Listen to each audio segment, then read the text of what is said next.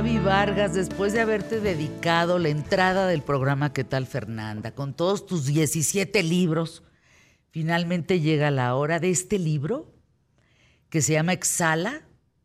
Todo va a estar bien si tú lo decides. Sí. Eh, tomaste la decisión de no convertir tu dolor en sufrimiento, sino en un aprendizaje importante. Y en gratitud, ¿sabes qué, Fer? Gracias, eh, gracias. Ah, fíjate que tuve el privilegio de, haber conocido el amor, el verdadero amor, durante 54 años. Y, todos vivimos pérdidas, ¿no? Pérdidas desde la lozanía de la piel, la juventud, eh, pérdida de un trabajo, de una pareja. Pero cuando lo más sagrado se te va, que es el amor de tu vida, porque fíjate que la pérdida de una pareja, Fer, engloba muchas pérdidas, porque engloba la pérdida de tu mejor amigo, la pérdida de tu psicólogo, la pérdida de tu amante, la pérdida de tu compañero de proyectos futuros de vida, la pérdida del papá de tus hijos, la pérdida del abuelo de tus hijos. Si me explico, son como muchas pérdidas en una sola. Entonces, sí, para mí, claro que cada quien cuando tienes una pérdida para ti es el 100% de tu dolor y tu pérdida, pero sí, para mí, después de haber sido una pareja tan enamorados, este, y de veras, no lo digo porque ya no está, o sea, mucha no, gente... No, no, no, no. o sea, de veras... Quienes te conocimos con Pablo sabemos perfectamente lo que estás diciendo. Ay, sí, o sea, de Por supuesto. también nuestros amigos y familia, todo el mundo sabe que de veras es, es del corazón lo que digo.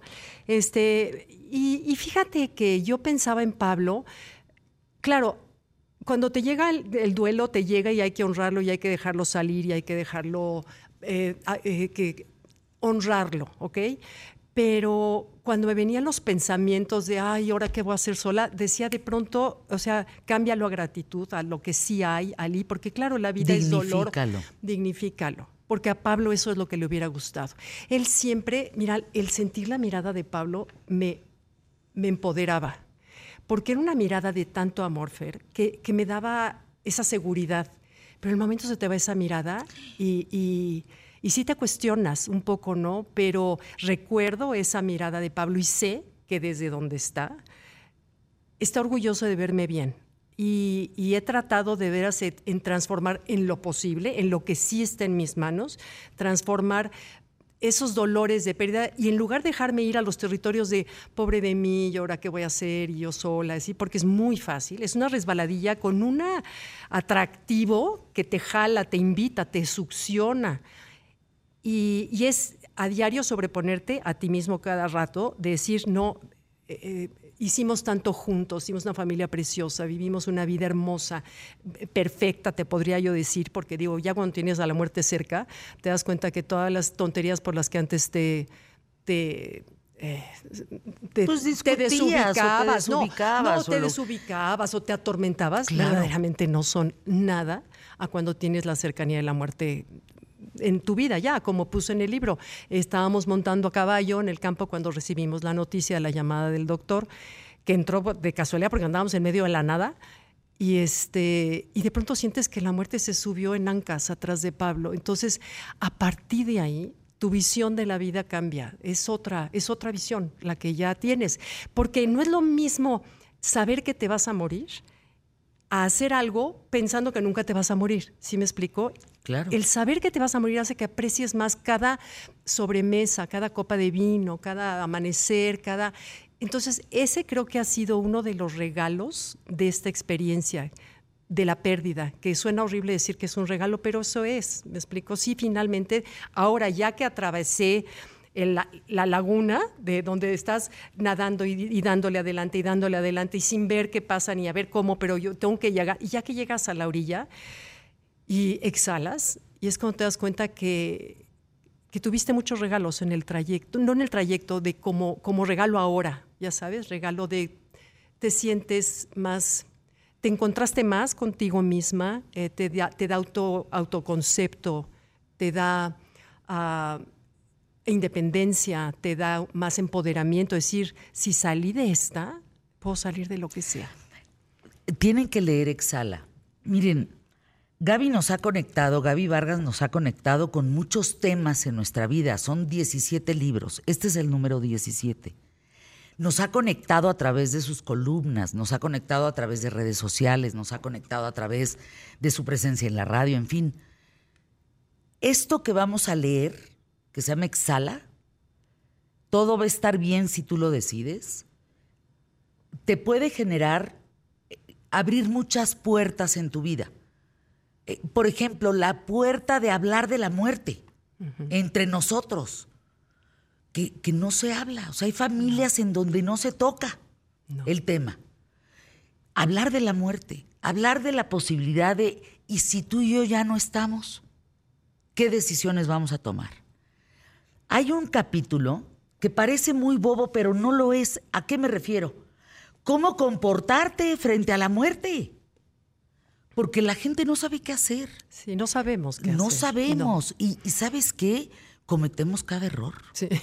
Y entonces hay unos puntos muy específicos que Gaby dice, tengan cuidado con esto porque puedes lastimar a la persona. Tengan cuidado con esto otro porque puedes causar esto. Con una empatía, Gaby, o sea, sí mm. veo un acto de amor, un acto de valentía en Exhala, pero también un acto para quienes no sabemos qué hacer frente a esas circunstancias, no sabemos qué decir, no, eh, no, sabemos, Gaby. Sí, sí, e, es cierto, porque no sabemos, porque afortunadamente la muerte de un ser querido no es una cosa que se viva todos los días, sino es no sé, gracias a Dios es una vez en la vida o dos, no sé, ojalá que nunca sea, pero lo más seguro es que sí sea, tarde o temprano. Y, nadie nos enseña porque no lo hablamos, no lo hablamos y hasta, hasta lo sentimos de mal gusto hablar de la muerte y cuando alguien se le muere a alguien, le damos unos días de chance, pero después ya no queremos que hable de eso. ¿Por qué? Porque nos confronta con nuestra propia pérdida, la posibilidad de la propia pérdida. Pero fíjate que estaba yo viendo una tanatóloga cuando Pablo estaba muy grave, que Elvira Cerón, que es divina, ella me dijo una frase que se me quedó grabada, me dijo, Gaby, hablar de la muerte no la acerca y no hablar de la muerte no la aleja. Esa frase, y me dijo, o sea, que pregúntale a Pablo ahorita que está en, sus, en, sus, en una, una enfermedad que en ese momento no quería reconocer que era terminal, pero una enfermedad grave, este, hazle preguntas. Y, pero ¿cómo le va a preguntar? Imagínate, Pablo con cáncer, oye, mi vida, ¿y cómo quieres que te entierre? O sea, ya sabes, sí, sí, sí, claro. Y yo decía, ¿cómo? No puedo, no puedo, ¿no?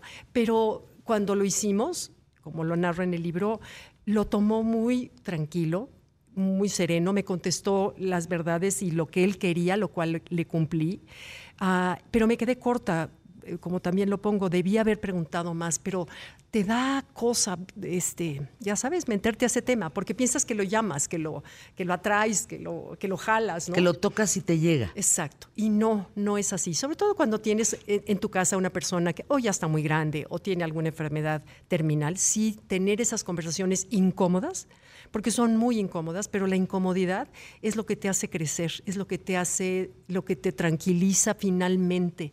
Mira, Pablo, mi esposo, tuvo una relación con su papá eh, muy buena en un sentido, pero en el sentido de los negocios para nada, porque mi suegro era, era arquitecto y construía escuelas rurales por toda la República y no entendía el mundo de los negocios en la que Pablo estaba metida. Mi papá sí. Entonces siempre mi, Pablo no, no, sintió mucha relación en ese sentido con su papá y tenía algunas diferencias con su papá. Y bueno, poco antes de que el, mi suegro muriera, Pablo se animó a hablar con él. Llegó ya de esta conversación incómoda y fíjate papá que sentí esto y estaba yo sentió contigo por lo otro, bla, bla. lo, tuvo el valor de hacerlo y tú no sabes con la tranquilidad que Pablo regresó y la tranquilidad con lo que lo despidió cuando él se murió. Porque se planchan las cosas en vida, en palabras, ¿no? Yo se los digo, leo mucho, Exhala de Gaby Vargas es un regalo de vida. Ay, gracias. De verdad te lo digo, Gaby, no, no, ni, por conocerte a ti, haber conocido y querido tanto a Pablo como a ti, no es eso. Te lo digo como lectora. Es un libro de amor, pero de valentía, de despedida, de, de detalles, por ejemplo, que la gente que nos está escuchando, que seguramente alguien en su vida también se le ha adelantado, cómo de repente percibe sus olores, cómo mm. percibes su presencia, cómo percibes cosas que dices, es que están aquí con nosotros, aquí están. Es de una belleza interminable, exhala. De verdad, Gaby. Eh, mañana es la presentación, tenemos un minuto. A ver, cuéntanos dónde, a qué hora y cómo y qué. Pues mira, lo que pasa es que es, una, es un lugar pequeño que va a ser para familia y amigos en la capilla de la, del, Helénico. del Helénico, que es precioso el lugar. Precioso. Ah, pero para eso vamos a transmitirlo en vivo, para que la gente pueda seguir a través de las redes. Tú me vas a entrevistar. Sí, sí. Como buena amiga de mucho tiempo. Sí. Eh, te elegí a ti porque sé que lo, lo haces siempre de corazón y muy profesional. Gracias, Gaby. Y, este, y, y la entrevista empezará a transmitirse a las 7.45. O sea, a las 7 está citada la gente, en lo que llegamos, ya sabes, saludamos, Empezamos la transmisión 7.45. Empezamos la transmisión 7.45 y durará unos 45, 50 minutos nada más, ¿no? Entonces, pues bueno, quienes puedan acompañarnos con mucho gusto, estaremos en todas las redes, en mis redes, que pues que por ahí andan.